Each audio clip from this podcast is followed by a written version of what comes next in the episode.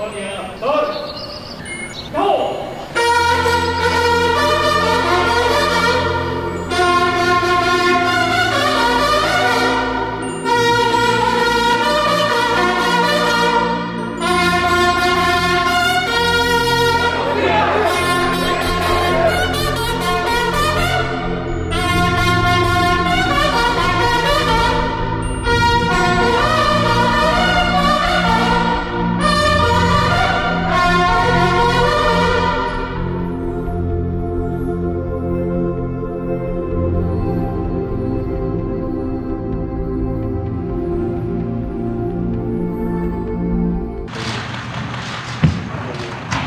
El día de hoy, primero, buenos días. El día de hoy, pues es un día para recordar, 10 de junio, no se olvida, son 50 años de la represión del 10 de junio de 1971. Eran los tiempos del el autoritarismo, cuando se formaban grupos para reprimir a opositores. Acababa de pasar la represión del 68, estaba aplicándose lo que se conoce como la guerra sucia. Existía en ese entonces una policía secreta, la Policía Federal de Seguridad, que eh, actuaba de manera ilegal y era un brazo represor del Estado. Muchos jóvenes eh, fueron reprimidos, desaparecidos en esos tiempos y todavía sus familiares los están buscando, eh, desde luego los extrañan, les lloran y nosotros queremos enviarle un abrazo a todos los familiares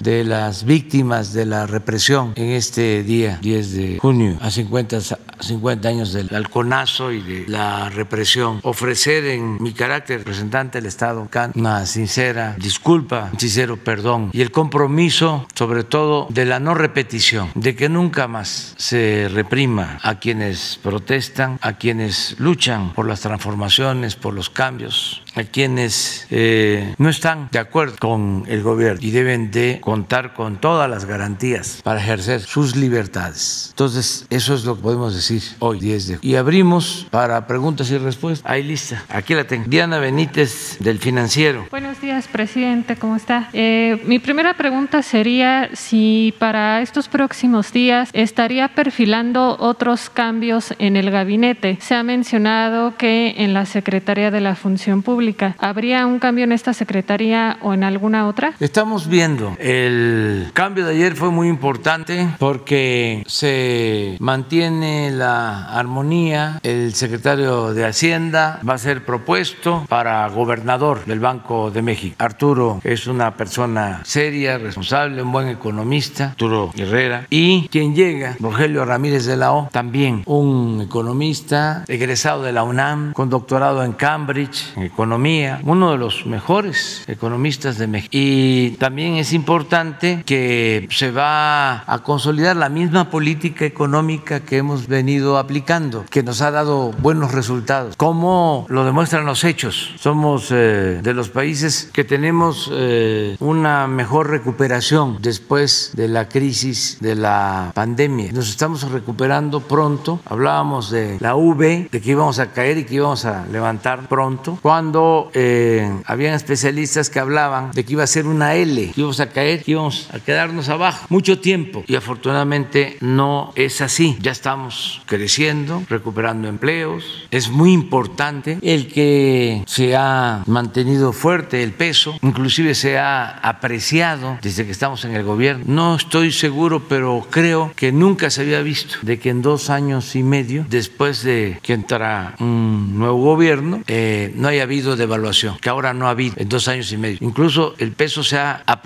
en un 3%. Si tengo bien las cuentas. A ver si tienen esa lámina. La de, no sé si de diferentes gobiernos, pero la de el, el valor del peso con relación al dólar. Algo que también es importante, aunque tiene que ver con las finanzas y con las corporaciones, es que aún con la pandemia, eh, la bolsa de valores ha crecido. Se ha mantenido relativamente estable la inflación este es ayer, pero es desde el inicio del gobierno. Miren, no no solo no ha habido devaluación, sino se ha apreciado el peso con relación al dólar, algo que no sucede, ha sucedido en otros países. A ver si no está la gráfica de la bolsa, del índice. Y también eh, por el lado de los ingresos estamos eh, arriba de lo presupuestado, lo que consideramos íbamos a recaudar este año. A ver si tienen también esa, esa lámina de cómo va la recaudación, que es eh, importante. Y lo que nos ha ayudado muchísimo son las remesas. Es la fuente principal de financiamiento para millones de mexicanos. Entonces, vamos bien, eh, tenemos que seguir con la disciplina para mantener eh, estos equilibrios macroeconómicos, cuidar en especial lo de la inflación, porque como se está creciendo, se está calentando la economía y así como nos ayuda el que haya crecimiento económico en Estados Unidos y se estén inyectando fondos, cursos, así también eh, eso tiene un efecto eh, que se traduce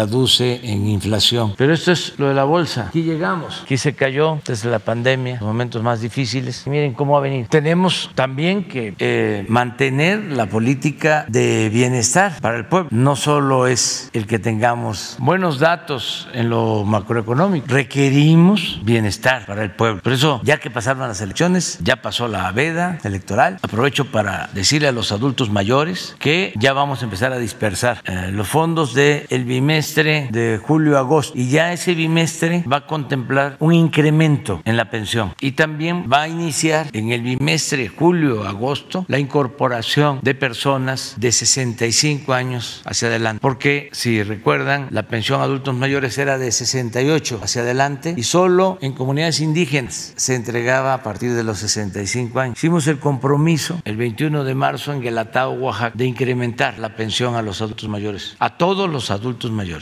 porque es universal y vamos a empezar ya a entregar ese incremento. Eh, en este mes empieza la dispersión eh, del bimestre julio-agosto, luego septiembre-octubre, luego noviembre-diciembre. Son tres bimestres que nos faltan para el año y ya van a incluir los incrementos. Proporcional va a ser el incremento desde julio de este año hasta enero del 24, eh, que va a significar un incremento eh, en términos reales, porque se va a incluir también inflación, incremento del 100%. Esto es, eh, van a recibir en enero del 24 los adultos mayores de 65 años, todos, el doble de lo que se está recibiendo ahora. Esto nos va a significar ampliar el presupuesto de 126 mil millones a 320 mil millones de pesos para el 2024. No tenemos este, problemas, afortunadamente, porque es buena la recaudación. Muchas gracias a todos que contribuyen eh, y no tenemos problemas porque no hay corrupción, porque nadie se roba el dinero como era antes. Entonces- y además, ahora el presupuesto, como lo escribí ayer cuando iba a conocer los cambios, el destino del presupuesto público es el de ayudar de manera preferente a los pobres, por el bien de todos, primero los pobres. Entonces, este cambio en Hacienda sería el único que estaría contemplando dentro de su gabinete, presidente. Vamos a analizarlo, va a haber tiempo, poco a poco. Vamos a ir viendo este cómo se sigue este, llevando a cabo la reforma administrativa, porque tenemos que ir ajustando, acoplando cada vez más el gobierno a la nueva realidad y a las nuevas políticas. Antes, decía yo, el presupuesto se quedaba en el gobierno o eh, se destinaba para sobornos, para tener clientelas políticas, para la publicidad del gobierno, para que hablaran bien del gobierno. Ahora el presupuesto se destina a atender las necesidades fundamentales de la gente. Antes el gobierno estaba ensimismado, nada más se veía hacia adentro. Ahora el gobierno es un instrumento al servicio de la sociedad, al servicio del pueblo. Y el presupuesto va destinado fundamentalmente a los más necesitados. Es de abajo hacia arriba. Imaginen que la sociedad mexicana es una pirámide. En la base hay millones pobres, luego está la clase media y luego en la punta, pináculo, pues son los que tienen más posibilidad. Nosotros debemos de atender a todos, pero primero a los de abajo, más necesitados. En el caso de la recaudación, miren cómo vamos. Este es un corte al día 9. Ayer tenemos 3.1% más que el año pasado de ingresos en términos reales. ¿Esto qué significa? Que aquí ya estamos eh, contando la inflación. Si fuese este, con inflación, estaríamos hablando de 8, 8.5. Se quita la inflación y es 3.1. En términos nominales, En el periodo del año pasado, hasta, hasta junio, llevábamos recaudados un billón 802 mil. Y ahora, el 9 de junio de este año, un billón 942 mil, como 120, 130 mil millones de pesos más. Esto es una muestra de la recuperación. Y ya en cuanto a los tributarios, igual 1.6 de incremento en términos reales. Y aquí se ve como el impuesto sobre la renta 0.5, pero en positivo en términos reales, de 832 mil millones de pesos a 874 mil. Y el IVA, que esto es importante porque es el consumo, de 417 a 476. 417 mil a 476 mil, como 60 mil millones más. Aquí aprovecho para este, aclarar, no sé si es eh, una persona que fue director de el Reforma, Lázaro Ríos. Él sacó, pero puede ser que sea otra persona que se llame así, pero vi en las redes, sería bueno que se pusiera, no sé si sea él, ¿eh? realmente lo dudo, pero que puso un plano de la Ciudad de México, ahora con la votación, y cómo se dividió la ciudad. Y en efecto, en las delegaciones donde hay más pobreza, ganó Morena, y donde vive la clase media, media y media alta, ganó eh, la alianza del PAN PRI, y hay como una frontera, no la encuentran, este le puso él o esta persona algo que quiero aclarar, porque existe también esa eh, mala formación, prejuicio, sí, miren lo que le pusieron, pero no sé si es él, ¿eh? Lázaro Ríos, ¿es él? Bueno, pues esto pinta muy bien lo que es el reforma, este, y el pensamiento conservador, que todos los que escriben ahí o son directivos, los moneros, los dueños, tienen este pensamiento, y los que leen periódicos, que están en todo su derecho, pero no sé si sea él, pero fíjense lo que puso, dicen que sí, fíjense la mentalidad, los que pagan impuestos, tienen que ver con los que votaron por el PAN, los que reciben subsidios, todos pagamos impuestos, hasta la gente más humilde paga impuestos, por eso me detuve con el IVA, porque cuando se compra una mercancía, ahí va incluido un impuesto, y en el caso del impuesto sobre la renta, los que más pagan impuestos sobre la renta son los trabajadores, pero hay esta deformación, un prejuicio de clase muy conservador, racista, pero que con su pan se lo coman. Presidente. Vamos a buscar la forma de ir poco a poco este, ajustando el gobierno a la nueva realidad. No te puedo decir más que eso. Presidente, mi segunda pregunta sería, un juez ya otorgó la suspensión definitiva ante cualquier orden de aprehensión contra el gobernador de Tamaulipas, eh, Francisco Cabeza de Vaca. Mi pregunta sería, eh, ¿cuál es la confianza que tiene actualmente el gobierno federal para estarse coordinando con el gobierno de Tamaulipas en temas eh, sensibles o de importancia como puede ser la seguridad? Pues tenemos que actuar de manera institucional, independientemente de estas decisiones de los jueces, que son eh, lamentables porque no es posible que el Poder Legislativo decida que procede el desafuero y que debe de llevarse a cabo la investigación contra el gobernador de Tamaulipas, que las autoridades competentes hagan su trabajo y de repente el juez eh, ampara. Es su derecho también. Pero que esto es muy común, se ampara a Juan Pueblo, se le protege. No, ese es el problema tiene el Poder Judicial, que protege y que ampara solo a las élites, a los potentados, a los representantes de la llamada clase política o a los dueños de las grandes corporaciones. Es una justicia, entre comillas, de élite. Solo se castiga al que no tiene agarraderas, al que no tiene con qué comprar su inocencia. Eso está mal, pero hay que respetar la decisión del juez. Hay que respetarla eh, porque queremos vivir en un auténtico Estado de Derecho, no en un estado de chueco o de cohecho. Por eso se respeta la decisión, debe de respetarse, pero no debe de pasar desapercibida. Tenemos que eh, denunciarlo, que hacerlo público, porque antes ni siquiera eso. Están ahora ordenando un juez que se le dé libertad a una persona acusada de delincuencia organizada. Y lo mismo, 24 horas este, para que quede en libertad. Y es una persona que tiene eh, fama, no quiere decir que sea culpable, en el mundo de la delincuencia. Entonces, ojalá y todo esto se vaya resolviendo. Estoy firmando el día de hoy una carta al presidente de la Suprema Corte de Justicia, con todo respeto, para que se atienda el caso de presos que llevan hasta 20 años sin sentencia. Entonces tenemos que ir buscando poco a poco ¿no? que se mejore nuestra convivencia, que se purifique la vida pública, porque eso es la transformación. Aunque no logremos todo. Ahora que se obtuvo la mayoría simple, la Cámara, dicen nuestros adversarios, ah, pero no tuvieron la mayoría calificada. Y entonces ya no van a haber reformas constitucionales o ya no va a presentar el titular del Ejecutivo, el presidente, iniciativas para reformas constitucionales. Si son necesarias, las voy a presentar, aun cuando no pasen o las rechacen, porque si son necesarias para el país, las voy a presentar. Por ejemplo, tenemos que resolver el problema de la falta de apoyo a la Comisión Federal de Electricidad, porque con la reforma energética se apostó a destruir a la Comisión Federal de Electricidad y tenemos que cuidar que no nos falte la luz, pero también que no aumente el precio de la luz. Y para eso se requiere una reforma constitucional, porque le dieron preferencia con la reforma energética a los particulares. Ya lo hemos hablado aquí, paga menos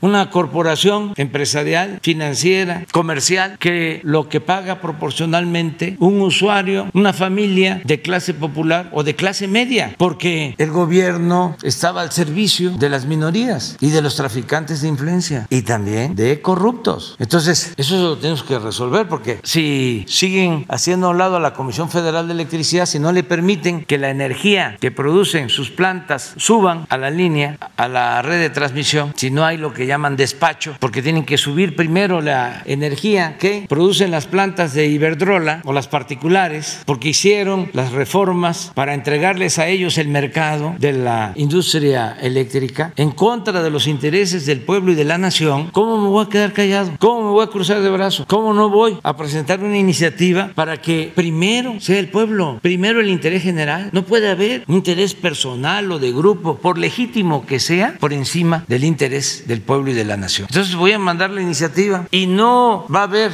que espero que sí, mayoría calificada. ¿Quiénes asumen la responsabilidad? Pues los legisladores que van a rechazar la iniciativa en el caso que sucediera así. Entonces queda de manifiesto de que no son representantes populares, aunque se hagan llamar representantes populares, son representantes de grupos de intereses creados. Pero es interesante presentar la iniciativa, que se dé el debate, que el pueblo se entere. Yo tengo el compromiso de que no va a aumentar el precio de la luz todo el sexenio, pero necesito pues que la Comisión Federal de Electricidad se fortalezca y que para eso no tengan que enfrentar una competencia desleal porque se le da preferencia a las empresas particulares, sobre todo a las extranjeras. Fíjense cuánta influencia tenían las empresas extranjeras que se llevaban a trabajar a los altos funcionarios públicos, a sus empresas. La secretaria de Energía de un gobierno a trabajar a Iberdrola. El expresidente Calderón a trabajar al Consejo de Administración de Iberdrola. ¿Eran los que mandaban? ¿Y esa reforma la presentaría apenas inicie la próxima legislatura? En su momento, en su momento. Pero sería una irresponsabilidad de mi parte no hacerlo. Además, nosotros llegamos para transformar. La gente nos apoyó para llevar a cabo una profunda reforma y acabar con la corrupción y poner por delante el interés general, el interés del pueblo. Para eso nos eh, apoyó la gente, para separar el poder político del poder económico y el gobierno representar a todos, no a un grupo, no a una facción, no a una élite y que se le diera preferencia a la gente humilde, a la gente pobre. Por el bien de todos, primero los pobres, fue un lema de campaña de hace 17 años. No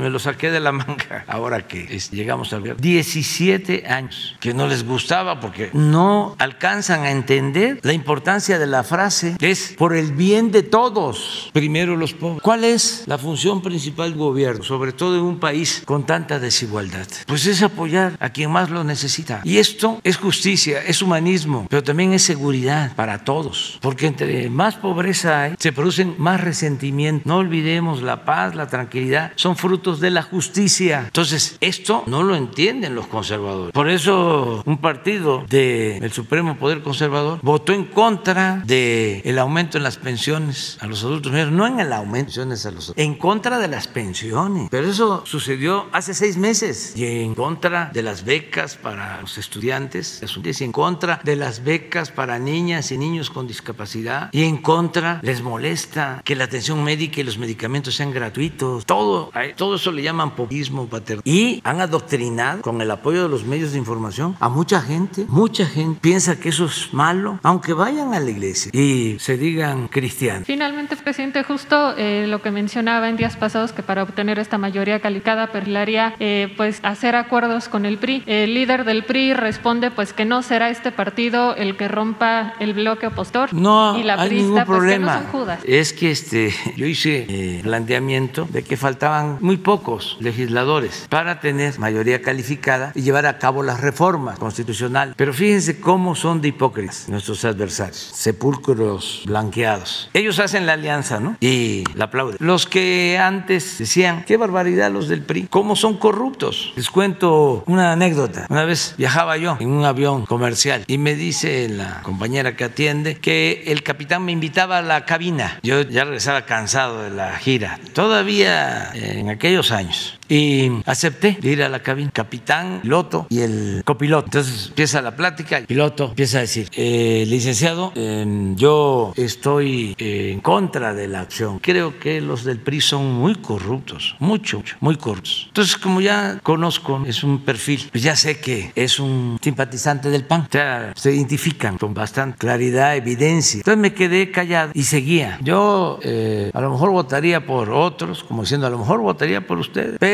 por el PRI nunca, que es un partido de corrupción, cosas así. Ya íbamos llegando yo le iba preguntando cosas de la aviación, pero él estaba con el tema. Ya cuando estábamos por bajar, le dije, mira, vamos a llegar al aeropuerto y construyeron un anexo, otra terminal. En ese entonces, 11 mil millones de pesos. digo, ¿y sabes qué? Este, hubo corrupción, la construcción, y no fueron del PRI, fueron del partido que está en el gobierno. Y ya, le digo, lo que pasa, eh, bueno, y seguía él, le digo, mira, lo que pasa es que tú lees el Reforma, hasta les dije que es articulista, escuchas a este conductor de la radio, porque así es. ¿Y qué quieres que yo haga? Síguele, ahí la llevas. Sí, pero a ver, explíqueme, tráteme de convencer. No, hermanito, está muy difícil que yo te vence. Síguele ahí, la, sigue tu camino. Ya me voy, ya vamos a. Y ya me fui, aterrizamos y estaba en la puerta, ya cuando salí con papel.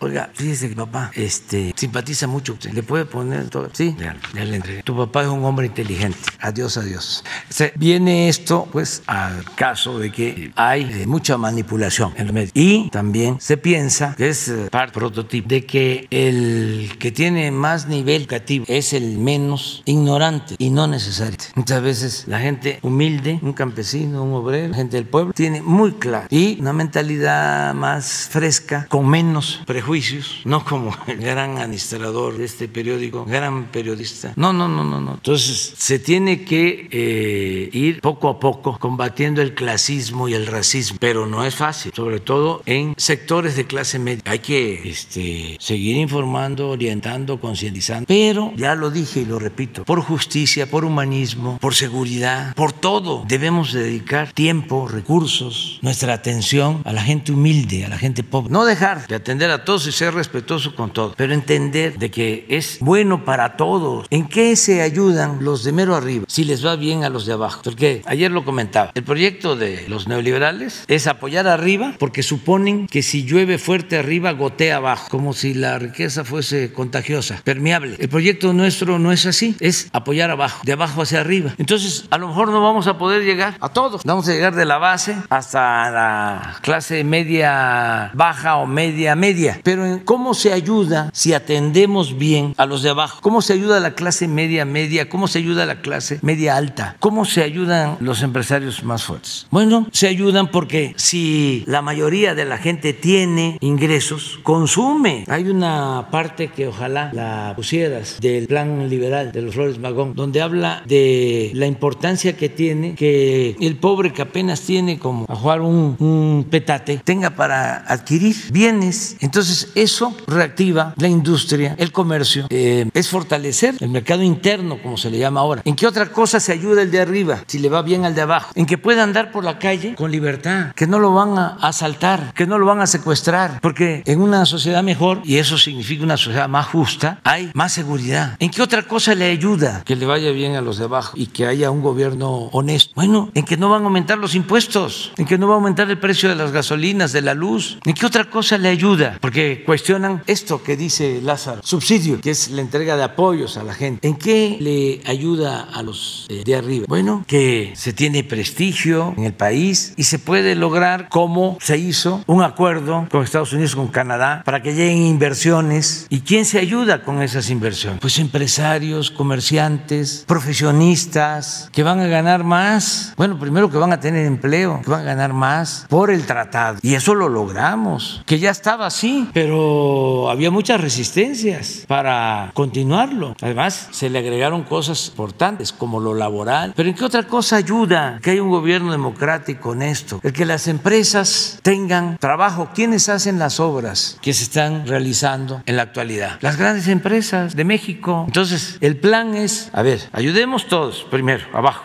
imagínense cuánta satisfacción nos produce el ayudar al prójimo, al necesitado, al pobre. Eso tiene que ver con todas las religiones. A ver si cuando el pueblo es demasiado pobre, esto es 1906, cuando sus recursos apenas le alcanzan para mal comer, consume solo artículos de primera necesidad y aún estos en pequeña escala. ¿Cómo se han de establecer industrias? ¿Cómo se han de producir telas o muebles o cosas por el estilo en un país en que la mayoría de la gente no puede procurarse ningunas comodidades? ¿Cómo no ha de ser raquítica la producción donde el consumo es pequeño? ¿Qué impulso han de recibir las industrias donde sus productos solo encuentran un reducido número de compradores? Porque la mayoría de la población se compone de hambrientos. Pero si estos hambrientos dejan de serlo, si llegan a estar en condiciones de satisfacer sus necesidades normales, en una palabra, si su trabajo les es bien o siquiera regularmente pagado, consumirán infinidad de artículos de que hoy están privados y harán necesaria una gran producción de esos artículos. Cuando los millones de parias que hoy vegetan en el hambre y la desnudez coman menos mal, usen ropa y calzado y dejen de tener petate por todo ajuar, la demanda de mil géneros y objetos, que hoy es insignificante, aumentará en proporciones colosales. Y la industria, la agricultura, el comercio,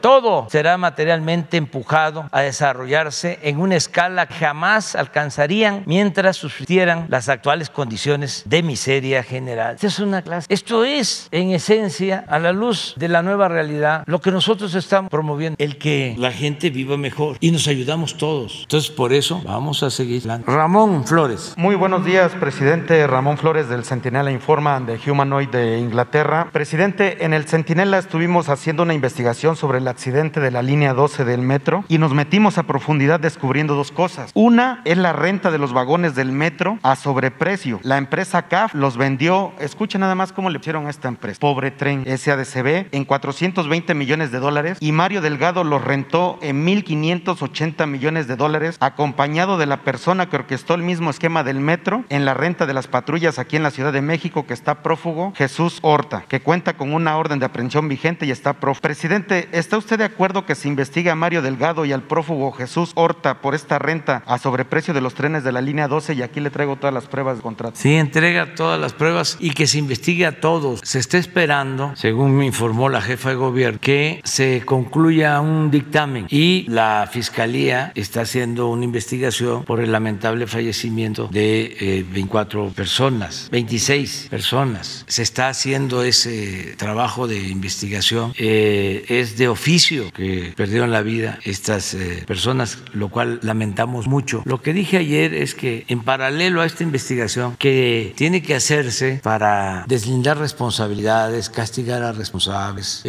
hacer justicia, independientemente de eso, se tiene también que trabajar para rehabilitar la línea porque es un servicio fundamental para Tláhuac, para Iztapalapa, incluso para el Estado de México. Son miles de personas que utilizan ese medio de transporte. Entonces vamos a ayudar nosotros en eso. El gobierno federal va a ayudar, pero la este, investigación tiene que seguir su curso. Seria, responsable, así como hablo de que no debe de haber impunidad y es parte de nuestros compromisos, así también eh, no deben de utilizarse con propósitos mezquinos estos lamentables hechos donde pierden la vida seres humanos, porque este accidente, tragedia lamentable, fue usada de manera vil por los conservadores y sus voceros. Estamos viendo tiempos de sopilotes, tiempos de canallas, pero eso es otro asunto. Entonces ya nos entregas tus papeles y los vemos. Eh, presidente, sobre el mismo tema, eh, los familiares de, la víctima, de las víctimas de la línea 12 nos han escrito diciendo que no han sido recibidos en la Fiscalía General de la República. Usted dijo que no habrá carpetazo y que habrá justicia. Presidente, eh, los familiares de las víctimas podrían ser recibidos en la FGR para realizar denuncias y claro que sí, nosotros ayudamos, vamos a hablar con el fiscal para que este, les informen cómo van las investigaciones, nada más que nos ayudes para que se establezca la comunicación. La tiene el gobierno de la ciudad con ellos, pero puede ser por esta vía. Ahorita le entrego las pruebas con sus contratos. Ahí viene la firma de Jesús Horta y viene la firma de Mario Delgado. Incluso Mario Delgado, cuando fue senador, él aprobó que llegara a la 2. Entonces, como usted ya lo dijo, ¿no? Eh, en, otro, en otra segunda pregunta, presidente, en Guanajuato, en los últimos días, identificaron a 130 cuerpos en una fosa. También asesinaron a una mujer en León que quedó registrado en un video. Asesinaron a una candidata en plena campaña electoral. Presidente, con, esos, con estos hechos, perdón, ¿qué mensaje le mandaría a los guanajuatenses? También tenemos muchísima evidencia en el canal del Centinela Informa de cómo compraron votos en las elecciones. Presidente, en concreto, con todos estos hechos, ¿podemos hablar ya de un Estado fallido en Guanajuato? No, este, estamos luchando eh, para que haya paz y tranquilidad en todo el país. Más que es un proceso eh, largo, complejo, porque eh, dejaron pasar el tiempo y además se toleró durante años a la delincuencia. Había contubernio entre la delincuencia y las autoridades. Se vendían las plazas. Eso durante mucho tiempo. Eso echó raíces y es lo que se está ahora enfrentando. Por eso esta situación aparentemente contradictoria, que es como una paradoja. Guanajuato es de los estados con más crecimiento económico, con más empleo, con más desarrollo empresarial, pero se abandonó el desarrollo social. Con el modelo privatizador que se aplicó a fondo, se dejó de impulsar la educación pública. Todo era de paga y sigue siendo. Entonces hubo crecimiento económico, pero sin bienestar. Hubo progreso, pero sin justicia y corrupción. Entonces ahora es de los estados con más violencia, con más homicidios. Siempre está. Pongan ayer cómo estuvo, cuántos fallecieron. 80. Ahí está. Segundo lugar, 8 homicidios. Estado de México, Guanajuato,